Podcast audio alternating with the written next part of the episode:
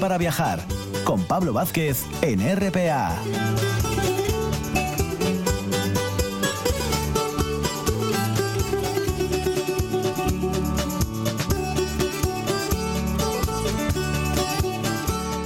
Notas musicales que nos llevan a un país extraordinario en muchos sentidos, paisajísticos, históricos y, como no, también artísticos. ¿eh? Me refiero a Grecia y hoy vamos a visitar uno de esos lugares que, ya sabéis, en nuestro programa tiramos mucho de esas ciudades o lugares de la antigüedad que tuvieron un papel pues muy importante y en este caso Delfos lo tuvo.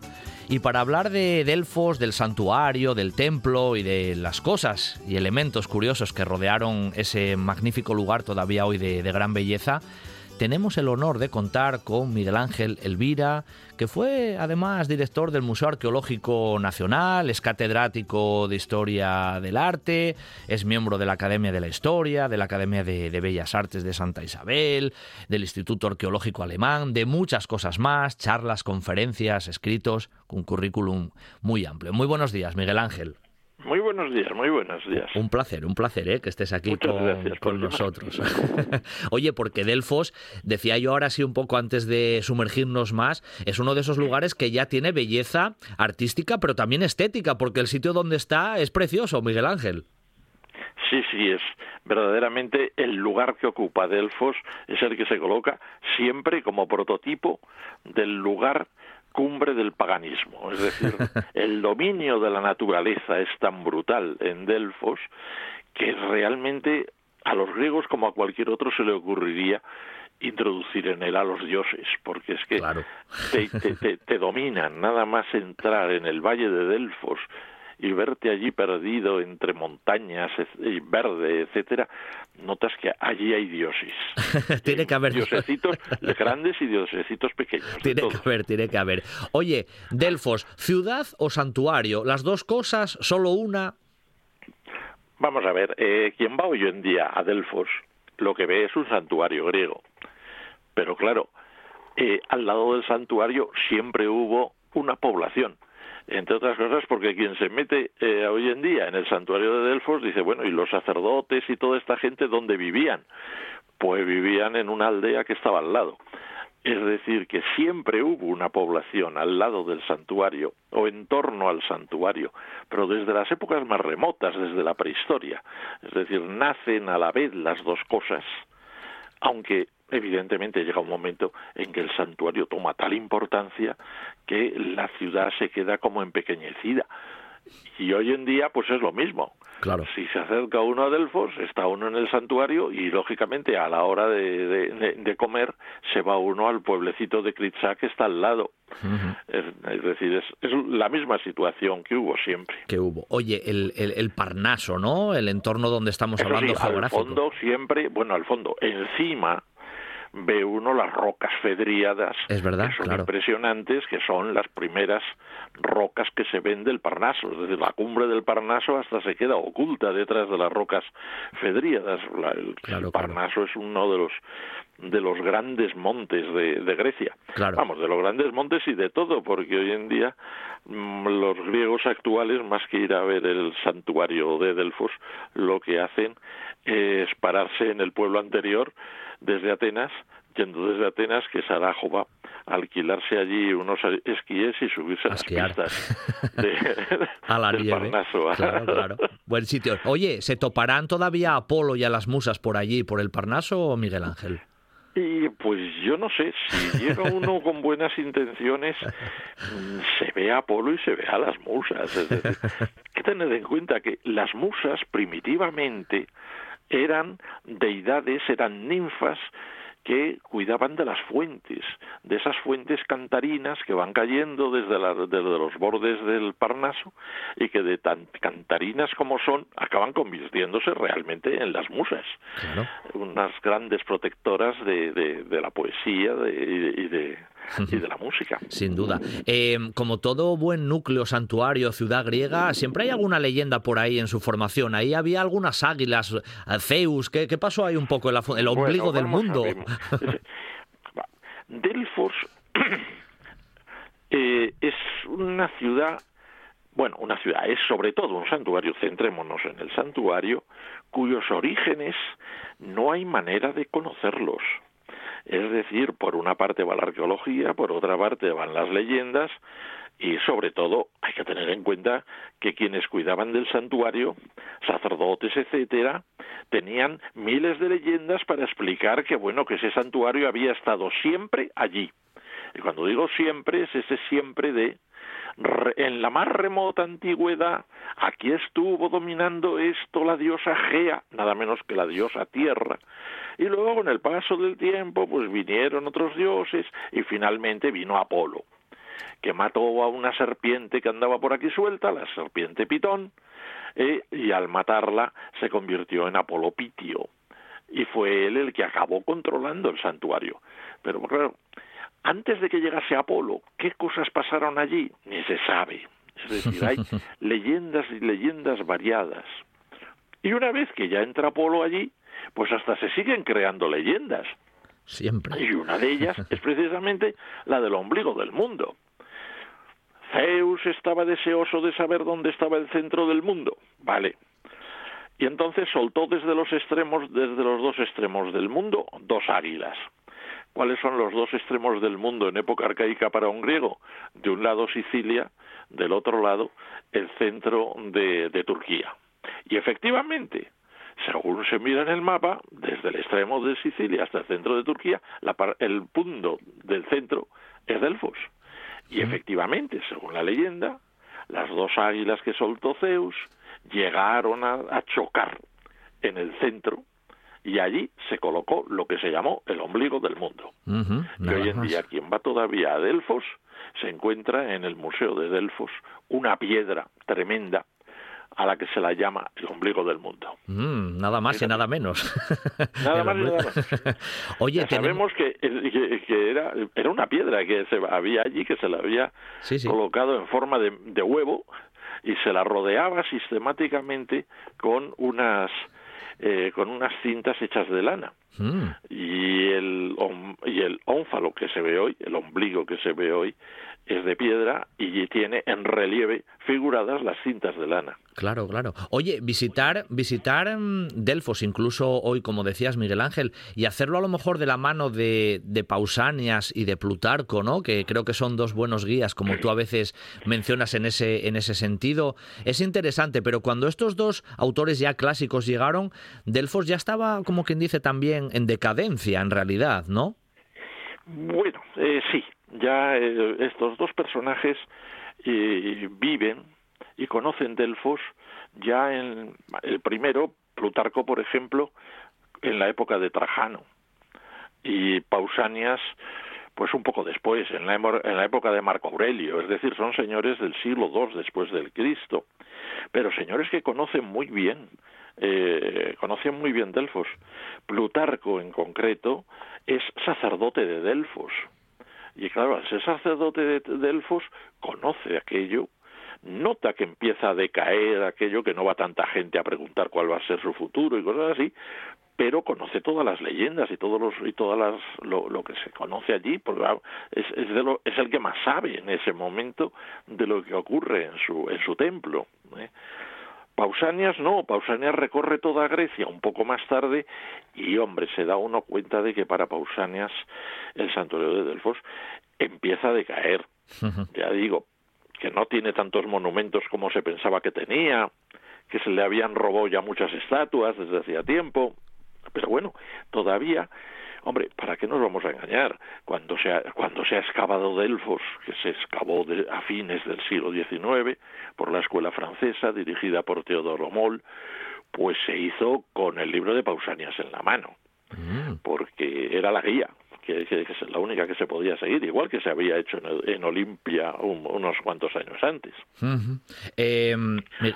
Iba a decirte, Miguel Ángel, siguiéndolos un poco a ellos o siguiendo el recorrido que hoy incluso uno hace, o uno en la antigüedad llegaba a Delfos, más o menos eso estaba bastante bien orientado, ¿no? Era casi hay una subida, una ascensión constantemente. Vamos, Delfos hoy en día lo visitamos un poco raro en el sentido de que vamos desde Atenas, porque no hay muy pocas personas se cogen una pensión en, en Delfos, duermen y luego se dedican a visitar Delfos durante un día o dos. Lo normal es que se duerma en Atenas y se vaya a Delfos, con lo cual se hace una entrada que no es la normal. Para un antiguo, para ir a Delfos, lo normal era coger un barco, seguir el Golfo de Lepanto, llegar a un puerto y desde ahí ir subiendo, con lo cual la entrada era por el lado contrario. Pero bueno, nosotros podemos hacer la visita desde Atenas, acercarnos a Delfos después de pasar por el monasterio de Josios Lucas, que merece una parada, desde luego, y bien larga, pues un magnífico monasterio bizantino lleno de mosaicos de hace el año 1000 y ya llegar a Delfos. Entonces, pues bueno, si llegamos a Delfos tal y como llegamos ahora, pues llegamos por dos partes de Delfos que no son las fundamentales, sino que son secundarias antes de llegar a la propia Delfos. Las dos lugares que hay son eh, el recinto del gimnasio y el recinto del templo redondo o tolos. al tolos. que hay que pararse un poco antes en ellos, verdaderamente. El Tolos es como una de esas fotos también que siempre nos suena o siempre ponen en los libros de, Delfos, ¿eh? La Tolos es la foto. la foto. Es, decir, es la foto de Delfos. No hay libro de Delfos que no tenga en la portada o la Tolos de Delfos o el Aurira de Delfos. Vamos, exacto, son, exacto. Son los dos, las dos figuras, digamos, míticas de Delfos. Oye, ¿qué era la, Tolos? ¿Qué función tenía la Tolos en, en pues, realidad? Ojalá lo supiésemos. ojalá supiésemos para qué servía la Tolos. La Tolos, sabemos perfectamente quién la hizo, Teodoro de Focea, porque nos lo dice Vitruvio. Sabemos cuándo se hizo, justo después del año 400 antes de Cristo Vale, muy bien. Pero luego nos dicen, ¿y ahí qué, qué se hacía en ese lugar? ¿Por qué ese templo redondo? Pues nadie lo sabe.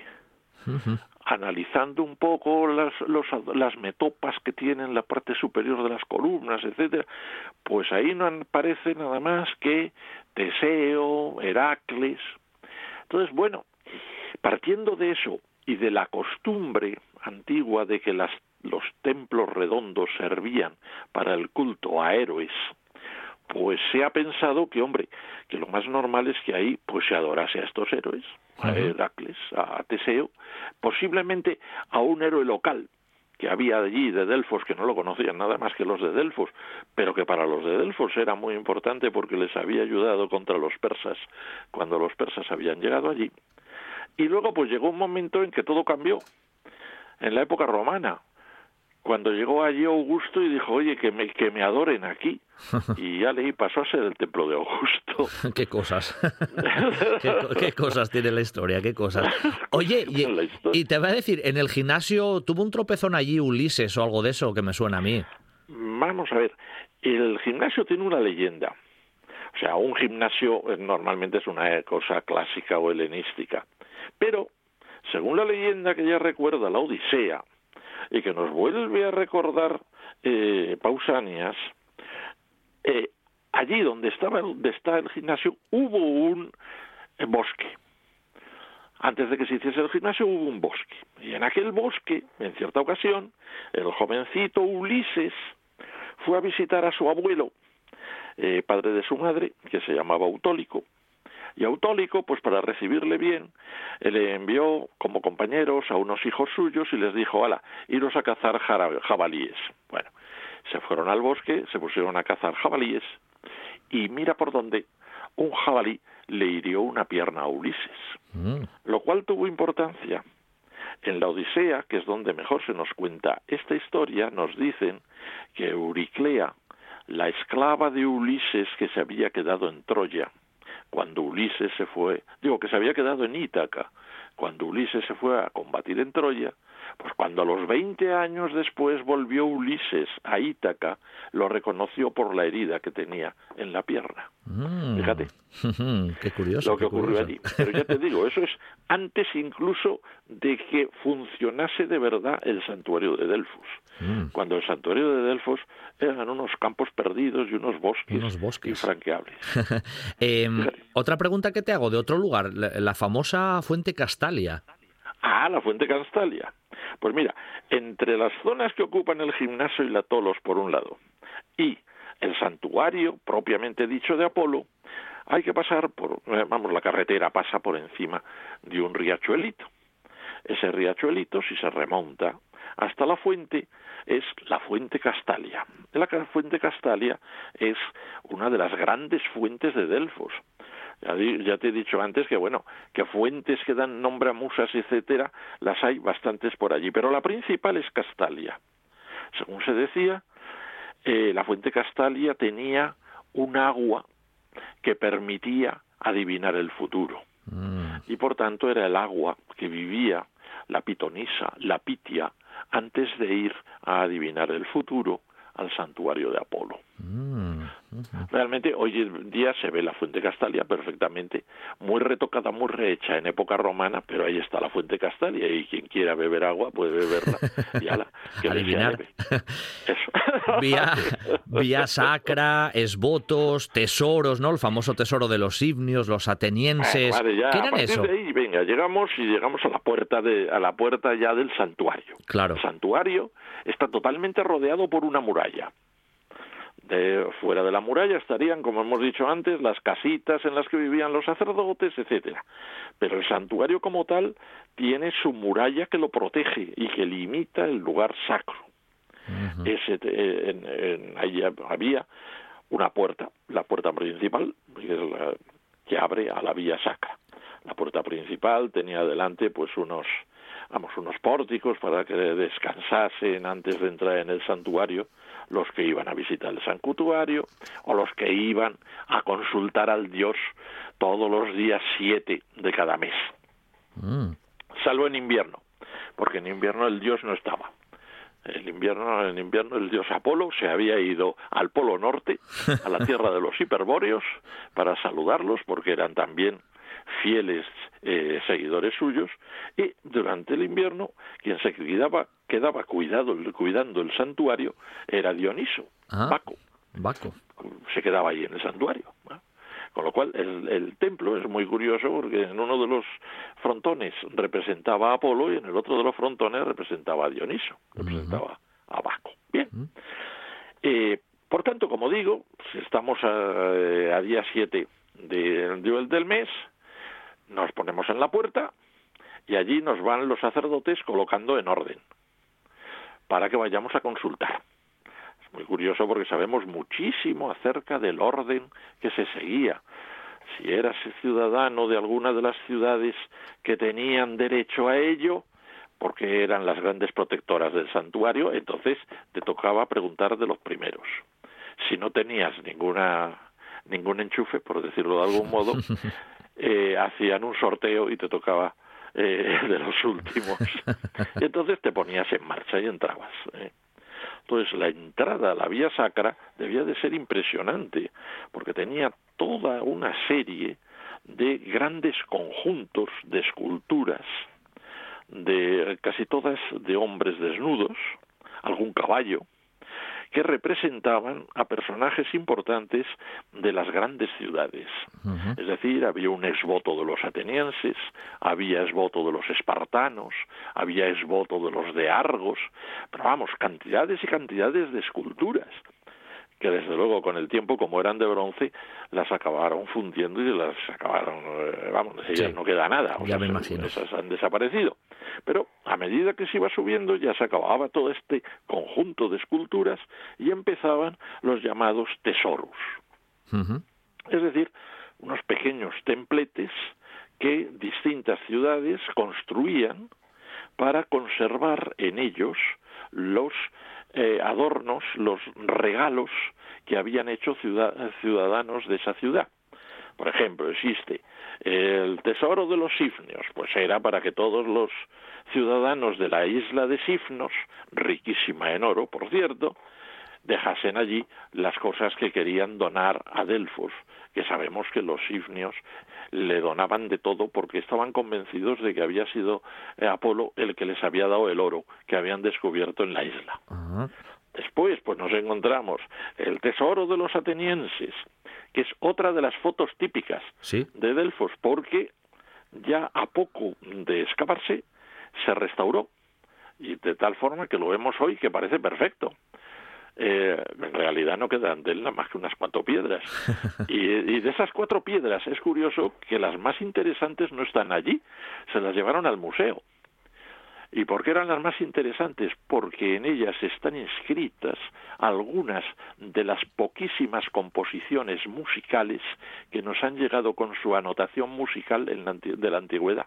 Mm. Con lo cual, si se va uno al museo e intenta pasar al pentagrama lo que los griegos escribían con letras de su alfabeto, eh, tenían una letra para el do, para el re, para el mi, etcétera, etcétera, pues se puede recomponer algunos himnos a Apolo. Bien, como digo. Qué bonito.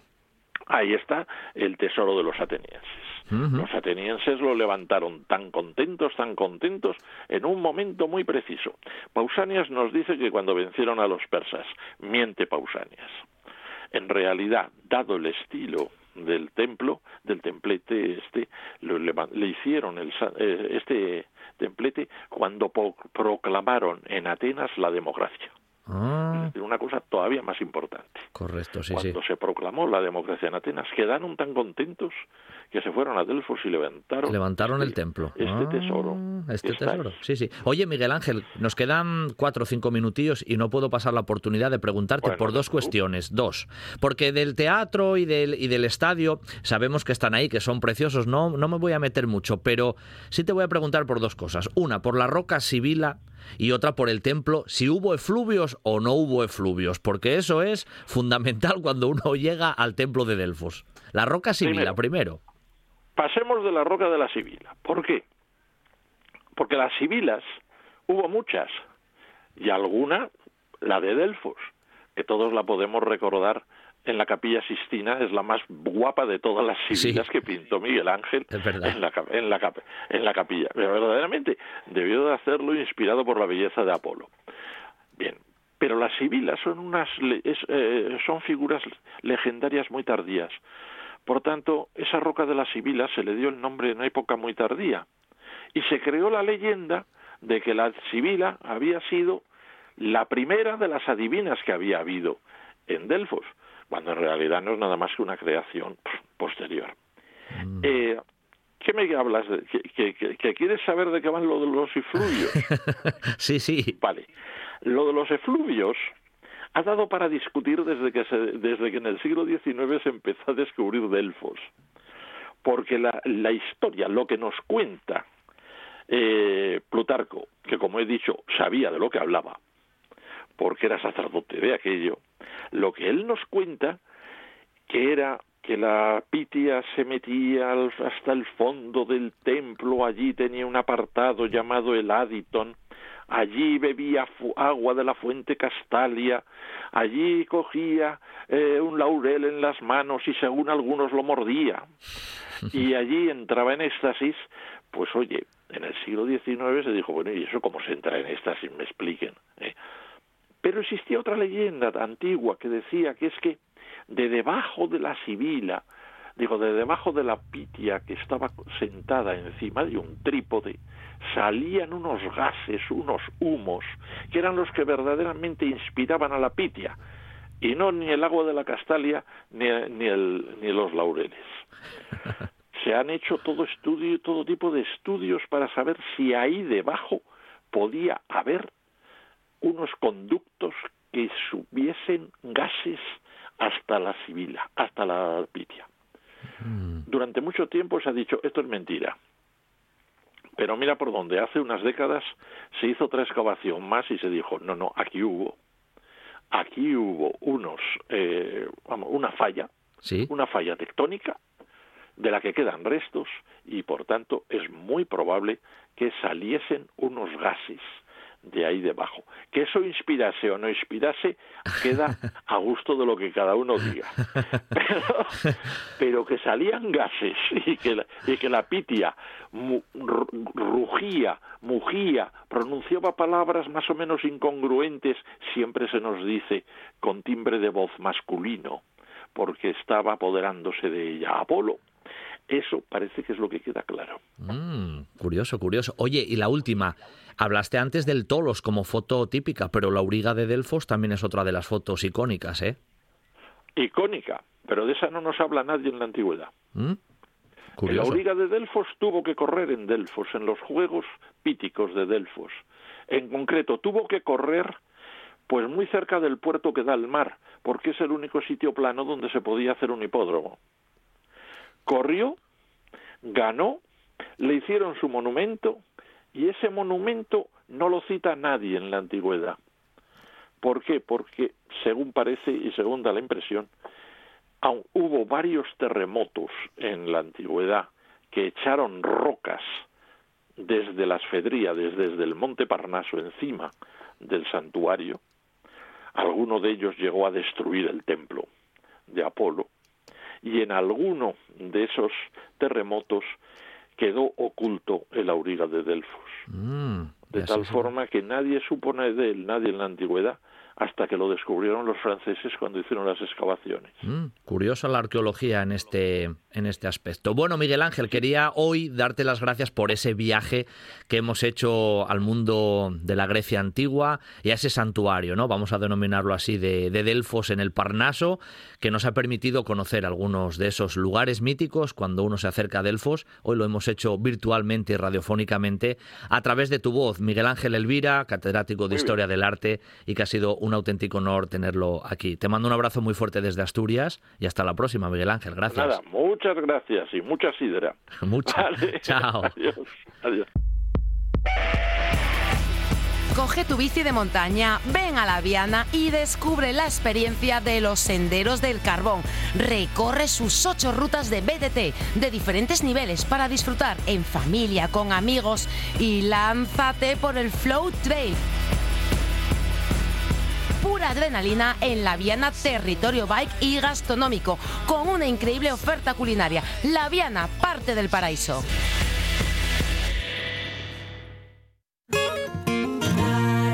De otro mundo, como la ruta del Camino Encantau donde se encuentra el restaurante El Pícula Salgar, es nuestra comida.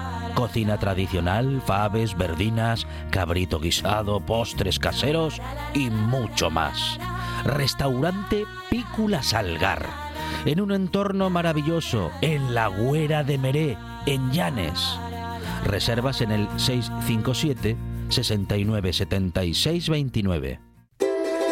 Algunos creen que es cosa de la serendipia, del azar, otros un trago efímero demasiado corto. Somos resilientes, como el agua que brota de nuestro manantial en Borines, tradición, lúpulo, calor, cervezas Ordum, hecha en Asturias.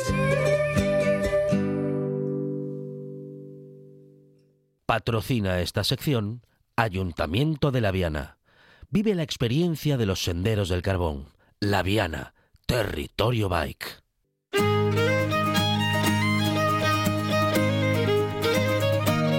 Un buen día para viajar con Pablo Vázquez en RPA.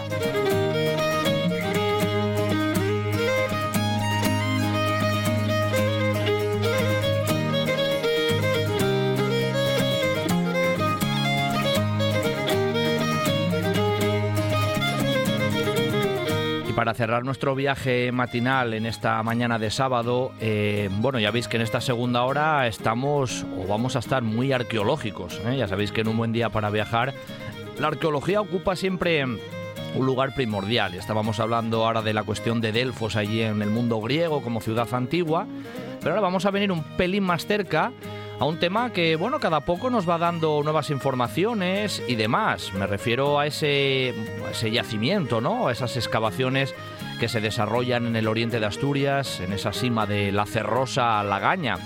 Además hoy nos acompaña para bueno, para contarnos todo ello, una de las personas que está al frente de esta de esta excavación arqueológica, no es la única, es Susana de Luis Mariño del Museo Arqueológico Nacional, arqueóloga y que nos acompaña amablemente. Muy buenos días, Susana.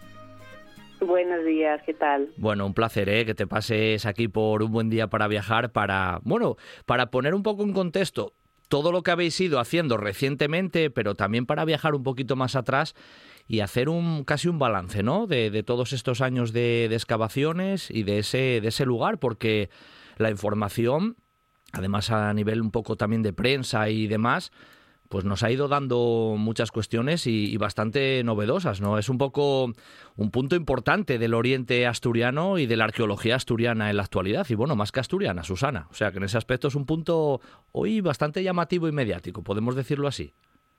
La verdad que sí, la verdad que cada año que excavamos, que ya son tres, vamos resolviendo muchas dudas que nos surgieron desde el inicio y vamos conociendo un poquito más este yacimiento tan interesante.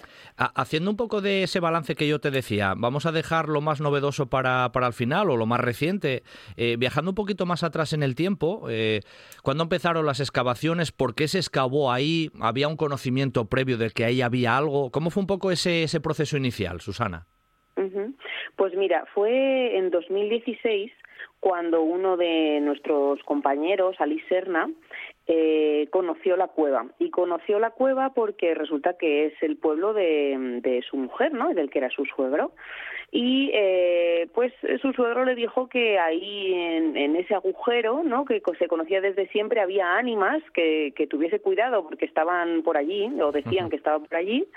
Y bueno, como él es espeleólogo también, pues le dijo, pero bueno, si quieres echar un ojo ahí no hay nada, pero, pero dicen que hay ánimas. Entonces Alice pues hizo una exploración y cuál fue su sorpresa, que aparte también es arqueólogo, pues que, que vio distintas piezas que le llamaron muchísimo la atención, como una, como una punta de lanza o una placa de bronce, ¿no? Entonces en este momento se, se avisó directamente a, a la administración pero no fue hasta 2020 cuando tanto Alice, Alfonso Fanjul, Sita Carnicero y yo, pues presentamos un proyecto para poder recuperar piezas que además intuíamos que podía haber mucho más de lo que Alice había visto a primera vista. Y entonces fue ese el motivo por el cual comenzamos una excavación de un sondeo chiquitito y una recogida de lo que pudimos ver por la superficie, porque claro, es también un poco peligroso mm, conocer que ahí hay un yacimiento que puede aportar eh, pues piezas de este tipo, ¿no? Sobre todo metálicas, de cerámica, y, y saber que están en la superficie y dejarlo ahí, porque es una cueva que no está que no estaba cerrada en ese momento. Mm. Con lo cual planteamos una, una pequeña intervención de recogida, documentación, topografía de la cueva y un sondeo de excavación en 2020. Entonces, bueno, pues eh, nos dio bastantes sorpresas porque no esperábamos encontrar tanto como encontramos, ¿no? Porque resulta que en 2020 el gran hallazgo fue eh, esa panoplia guerrera, ¿no? Esa panoplia que, que luego salió en los en los periódicos y que ya nos dio a conocer como eh, la cueva del guerrero de Suaría. una, una cosa que te, que te, corto, Susana, de cara a nuestros oyentes. Eh, cuando utilizas la palabra panoplia, bueno, para que lo comentes un poco así más mm, desde el punto de vista más divulgativo, ¿qué, ¿a qué te refieres con una panoplia?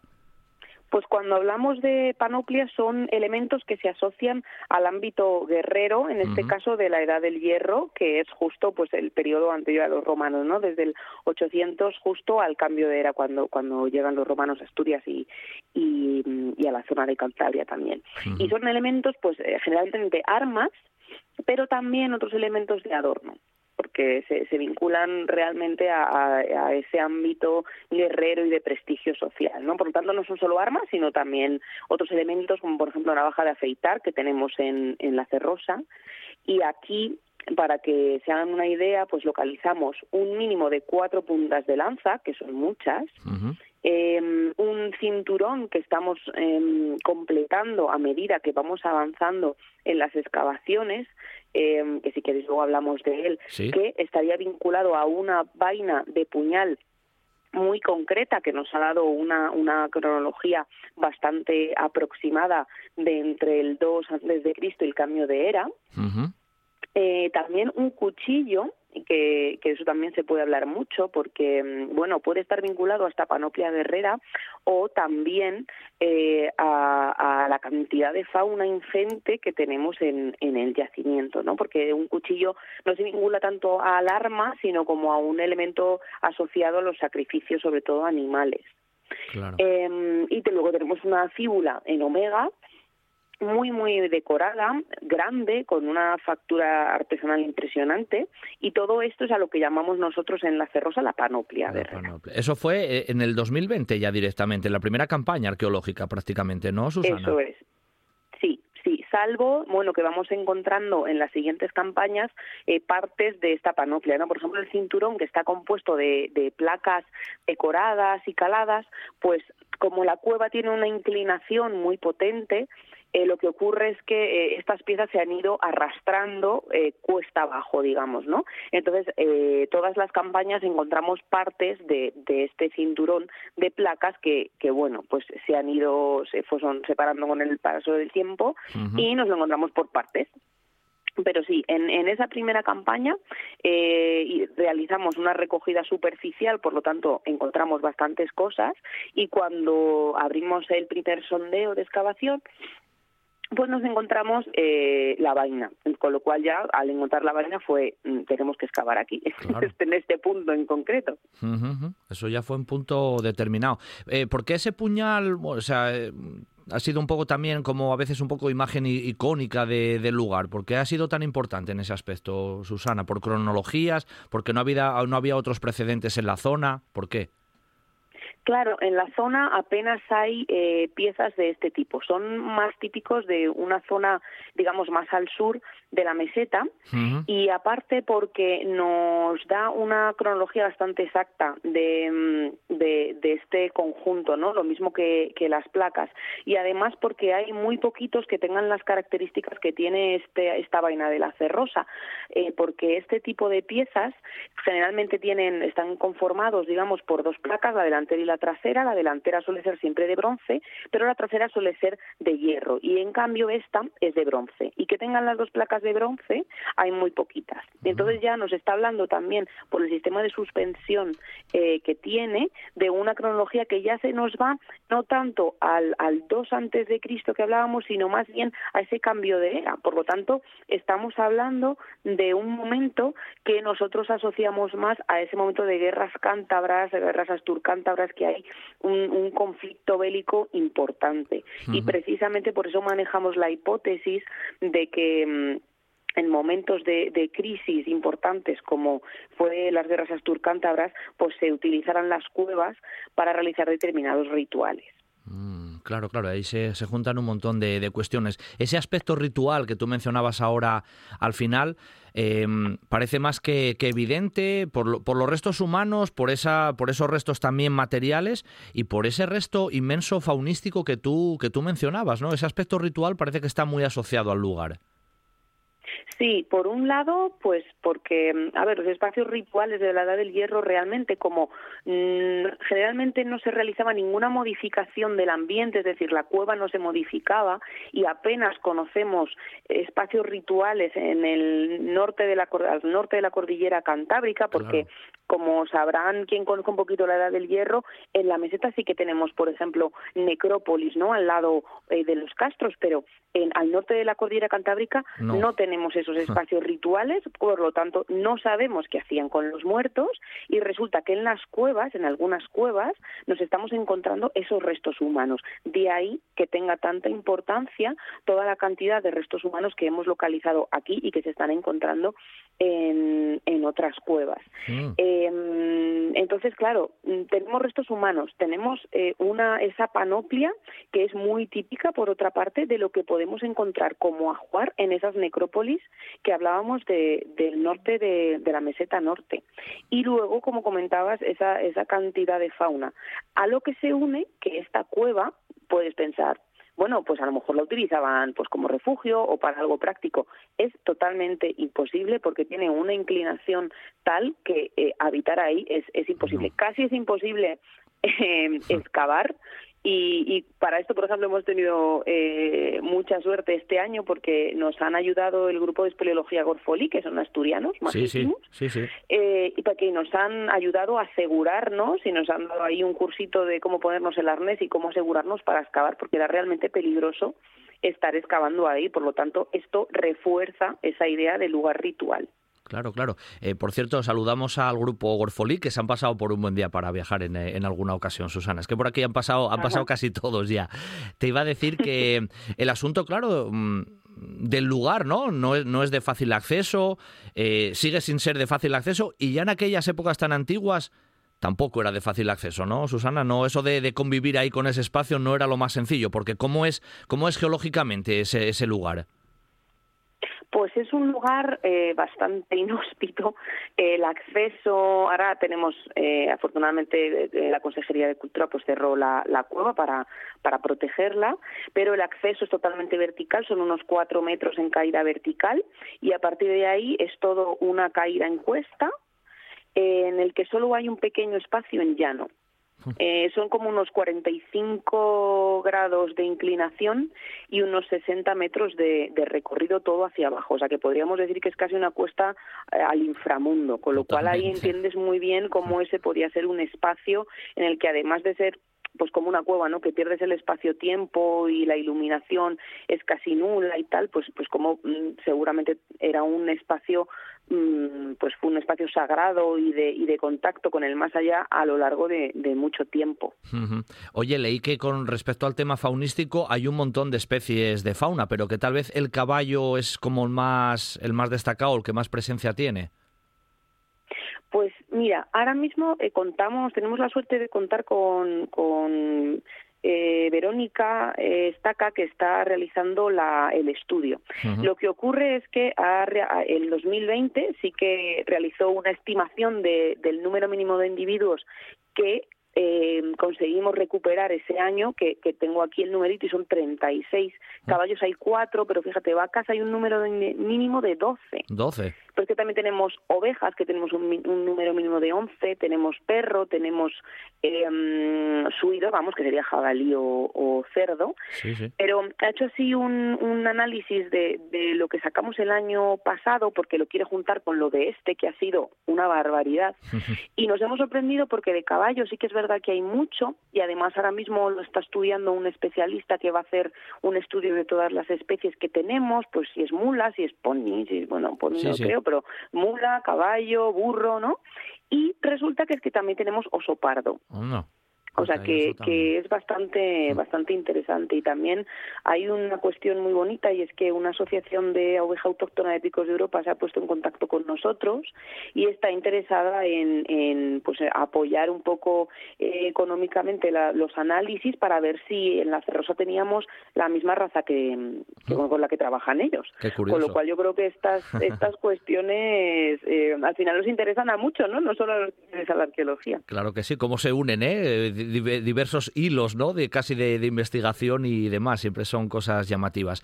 En este último tramo de, campaña, que ha sido la, más reciente, eh, que ha sido un poco lo más destacado, Susana. Si ya traemos un poco lo más, lo más reciente al momento también del programa.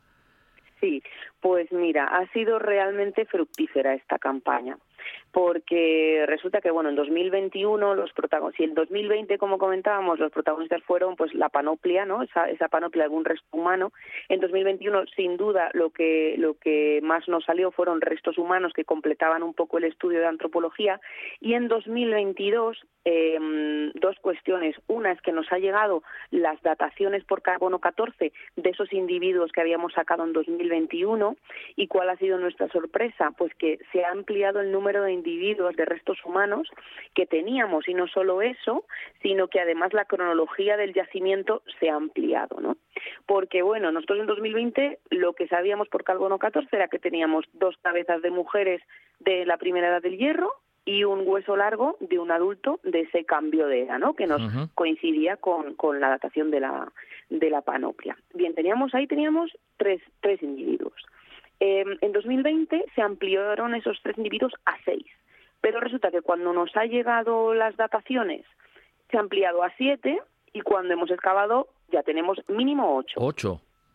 Eso por un lado, tenemos ocho. ¿Qué ocurre? Que la cronología, pues, se ha ampliado mucho más, porque resulta que tenemos eh, una vértebra de un adulto del neolítico final, nada más y nada menos, Luego tenemos otro, otro resto de un perinatal, esto es un bebé a término del calcolítico, Hemos ampliado los restos de los individuos de la primera del hierro, del hierro a tres. Ya no tenemos solo dos cabezas de mujeres, sino que tenemos un adolescente.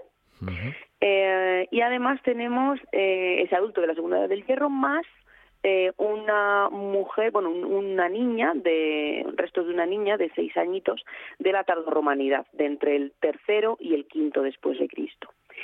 Unido a esto, resulta que hemos que esta campaña ha sido súper fructífera porque hemos identificado un espacio en el que no solo hemos encontrado un resto humano en conexión, que es de una mujer, es, es, la parte inferior del cuerpo, la pelvis, dos fémures, alguna vértebra, sino que hemos conseguido contar con una estratigrafía clara que nos puede ayudar mucho a conocer cómo se formó el, yacimiento. Esto es muy importante porque, como os he comentado que, que tenía tanta inclinación la cueva, esto es un problema para la estratigrafía y es que todo se va hacia abajo con lo cual toda la estratigrafía, que es muy importante en arqueología para conocer los procesos de cómo se ha formado, pues mm, nos, lo, nos, lo, pone muy difícil, ¿no? Y resulta que este año, justo en el sitio en el que hemos excavado, en la parte superior, pues nos ha dado mm, un, un, espacio en el que vamos a aclarar muchas cosas en el momento en el que estudiemos todos sus restos y datemos los estratos. Con lo cual ha sido realmente revelador en la campaña de este año. Menuda, menuda campaña, ¿no? en resumen, se ha ampliado mucho el abanico casi cronológico de bueno de ocupación o de uso de, de, ese espacio, más los restos humanos que han recrecido mucho desde bebés, niños, adolescentes y adultos. O sea que, eh, vamos, este año ha sido más que, que fructífero y tirando de bola un poco de cristal, habrá futuras campañas y ese lugar seguirá dando información, ¿vosotros creéis desde ese punto de vista, Susana?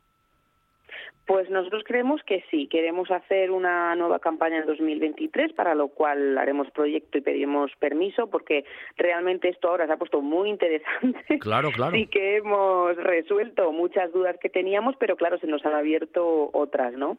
Además hemos visto, pensábamos, pues bueno, que quizás eh, esa panoplia pues ya estaba no completa, pero resulta que este año también hemos localizado una pieza clave en, en ese cinturón del que hablaba anteriormente, que es justo la hebilla que cierra que cierra ese, ese cinturón, ¿no? Es una pieza que, que no existe porque sí que hemos encontrado paralelos en otros yacimientos, por ejemplo los campamentos de, de Numancia, pero eh, se tenían plaquitas, pero no el, el, cierre, ¿no? Y ahora sabemos que este cinturón al menos sí que tenía una, una hebilla que lo cierra y estamos investigando también con, con otro investigador especialista en este tipo de piezas, Roberto de Pablo, pues este, mm, este, esta tipología tan especial que, que tenemos en, en la Cerrosa. Vamos, que al final un yacimiento de estas características... Eh, eh, da certezas en algunos aspectos, pero también abre otros interrogantes, ¿no? Bueno, la arqueología en ese aspecto también tiene, tiene ese puntillo. Eh, lo que está claro es que a lo mejor disipa ciertas tinieblas que en esos aspectos, en nuestra zona aquí, al norte de la cornisa cantábrica, eran tinieblas totales y aquí, bueno, pues están abriendo un poco claros, ¿no? Podemos definirlo casi así, meteorológicamente, hacer el símil, Susana. Sí, sí, completamente. Además, bueno, eh, para nosotros también es importante que, continúen investigaciones no solo en la Cerrosa, para lo cual voy a citar a, la Asociación del Cántula Jorma, que es una asociación detonada de, de Suarías que nos está ayudando muchísimo con toda la gestión, la financiación, etcétera, sino que también es importante que se investiguen en otros espacios o sea, similares, porque nos sirve de, de punto de comparación, ¿no? Y, y, bueno, pues eso, hay que fomentar muchísimo eh, la, inversión, que además no, suelen ser cantidades estratosféricas, en, en yacimientos similares para que conjuntamente se pueda eh, abrir ese claro y dar luz sobre un montón de interrogantes que todavía mm, perduran. Claro, claro. Oye, cerámica, ¿habíais encontrado ya en las otras campañas también restos cerámicos, Susana? Sí, tenemos, ahora hemos ampliado el número también de vasijas, esto lo está estudiando Alicia Hernández Tórtoles, que es especialista en cerámica. eh, habíamos pedido eh, pues financiación ¿no? a distintos pues instituciones. Palarc, por ejemplo, nos ha dado eh, financiación, que esto es muy interesante, para las maderas, que la está estudiando María Martín Seijo. Sí. Eh, y entonces vamos a poder saber, por ejemplo, la datación eh, de, de las, esas puntas de lanza que todavía conservan eh, materia orgánica, ¿no? Pero para un futuro lo que queremos también es analizar, no solo un poco datar las, las cerámicas que, de las que hablabas, sino hacer análisis de contenidos, porque realmente lo que pensamos que era importante es lo que contenían Claro. esas cerámicas, ¿no? O es otro otro Otro frente. mm, pues, Otro frente abierto. Literalmente, hay muchas muchas cuestiones que van a ir que van a ir surgiendo y seguro, bueno, pues este este yacimiento, ¿no? De, de la Cerrosa Lagaña todavía tiene muchas muchas cosas para, para contarnos. Hoy, la que nos lo contó, es una de las personas que está al frente. Bueno, acabáis de comprobar que ha ido nombrando a un montón de personas también en diferentes cuestiones que en un trabajo arqueológico, como comprobáis, no son dos ni tres, hay mucho trabajo por detrás y fuera también de la propia Sima. Pero Susana de Luis Mariño, una de las personas, como digo, al frente de la excavación, nos acompañó estos minutos y nos trasladó ¿eh? a ese lugar de, de la zona ahí de Peñamellera, en el oriente de, de Asturias, esa cima de la Cerrosa Lagaña que tanta información y tantas curiosidades y también incertidumbres nos está sacando y otras dándonosla. Así que Susana, te mando un abrazo muy fuerte, dándote las gracias como, como siempre por tu amabilidad y que la Cerrosa siga siendo protagonista aquí en un buen día para viajar también. Un abrazo, ¿eh, Susana? Claro Gracias. que así. Muchísimas gracias a todos y todas. Coge tu bici de montaña, ven a la Viana y descubre la experiencia de los senderos del carbón. Recorre sus ocho rutas de BDT de diferentes niveles para disfrutar en familia, con amigos y lánzate por el Flow Trail. Pura adrenalina en la Viana Territorio Bike y Gastronómico, con una increíble oferta culinaria. La Viana, parte del paraíso.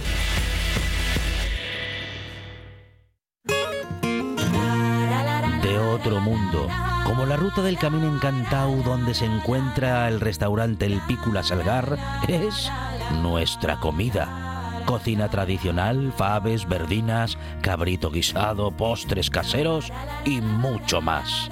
Restaurante Pícula Salgar, en un entorno maravilloso, en la Güera de Meré, en Llanes.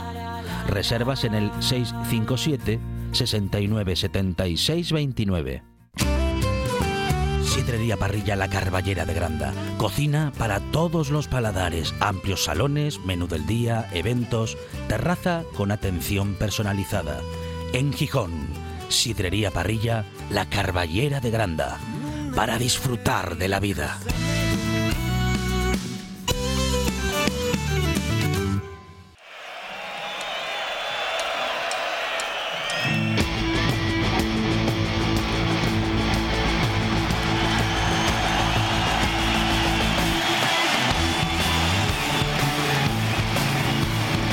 Aquí el tiempo de viaje que finiquitamos en esta mañana de sábado, pero mañana, una vez más, regresaremos puntualmente, siempre aquí en RPA, donde cada fin de semana, lo sabéis, es un buen día para viajar. En el control técnico estuvo Juan Sáenz y al micrófono, el de siempre, vuestro amigo Pablo Vázquez. Hasta mañana.